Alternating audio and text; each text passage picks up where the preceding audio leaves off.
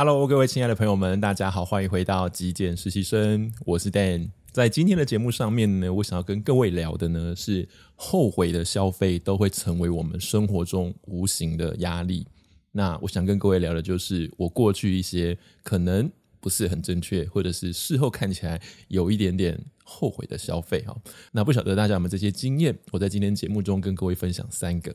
第一个呢，就是在家里头看到一些瓶瓶罐罐没有吃完，或者是没有用完，我个人觉得那会是我非常大的压力，因为每一天看到它，就会被提醒一次，这个东西好像呃离保存期限越来越近了。但是呢，我真的无心使用这个东西。举例来说，特别像是保健食品，不晓得大家有没有这样子的经验？你可能去了大卖场，然后呢，这些包装都比较大，里面可能同时有两三罐，但是呢，你的朋友想要购买。然后他就会问你说：“哎，要不要一起凑？要不要一起团购？”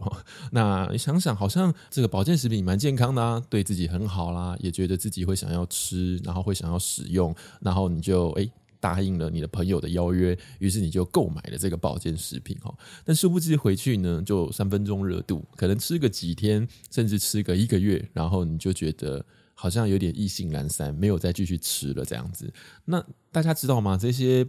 呃，在卖场里面的保健食品哦，其实包装都还蛮大的，不像我们在一般药妆店可能都是小包装，所以这种包装特别大，然后呢，你又不可能一下子就把它吃光，这个放在家里头呢，无形就会成为我们生活上的压力哦。不晓得大家有没有这样子的一个共鸣？好，第二个部分呢，就是看到一些我们曾经买过的衣物或者是配件，但是我们现在都没有拿出来使用，也没有再拿出来穿的哈。举例来讲，我蛮常看到有人会买帽子，或者是买墨镜哦。可是，在台湾其实戴墨镜出门的人相对来说是比较少的，那戴帽子也没有很多。那特别是我前阵子去了一趟宜兰，那宜兰有一些那种。呃，牧场里面会卖一些纪念的帽子，它的造型其实是蛮可爱的哦。当下可能会有蛮多人想要去购买，但就是这些造型比较特殊、比较可爱的帽子，好像一般来说我们上班啊。礼拜一到礼拜五，甚至周末有的时候出去，我们也不见得会带上街去逛街。所以这些帽子、这些配件，可能它就会被你收在你家的衣柜里面，然后久而久之，你就忘了它的存在。当一年过后，你发现，诶，怎么好像有这个东西？或是你在看到它的时候，就会觉得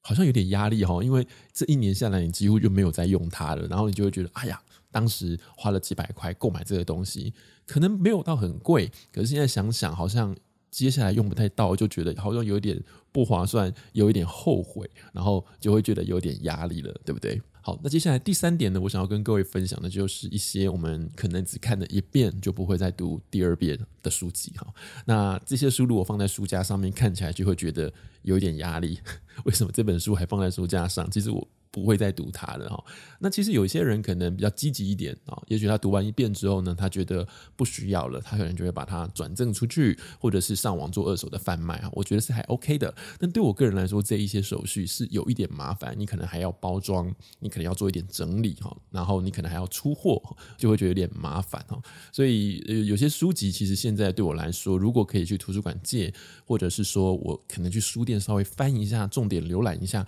确认自己到底。喜欢不喜欢，或者是到底能不能够带给我比较长时间的一个呃帮助哦？或者是说，当里面的一些重点资讯被我截取吸收之后，这本书可能就比较不会陪伴我走很长的路，那我就不会去做这样子的一个消费哈，才不会让我未来诶一本书好像舍不得丢，但是呃又放在我的书柜上面，觉得好像有点碍眼，很占空间。好，我想以上三点跟各位做分享，也许大家在生活中都会有或多或少类似的经验，就是你可能买了一个东西放在家里头，舍不得丢，但是你看到它，你又知道你不会再用它的这一种困扰，觉得很烦啊，会觉得是有点后悔。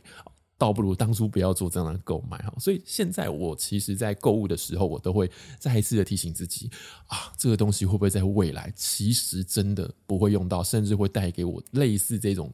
嗯，后悔购物或者是一种负担。如果会的话，我一定要忍住当下的冲动，不要消费，否则会后悔哈。那久而久之练习之后，我发现现在的我比较能够抑制这样子的冲动消费，也会蛮感谢当下的自己没有做出这样子错误的举动。好，以上是今天的节目内容，希望或多或少呢可以带给大家一些想法或者是一些共鸣。如果对你有帮助的话，别忘了记得帮我按一个赞，也欢迎您订阅支持我的频道。我是 Dan，那我们就下期节目见喽，拜拜。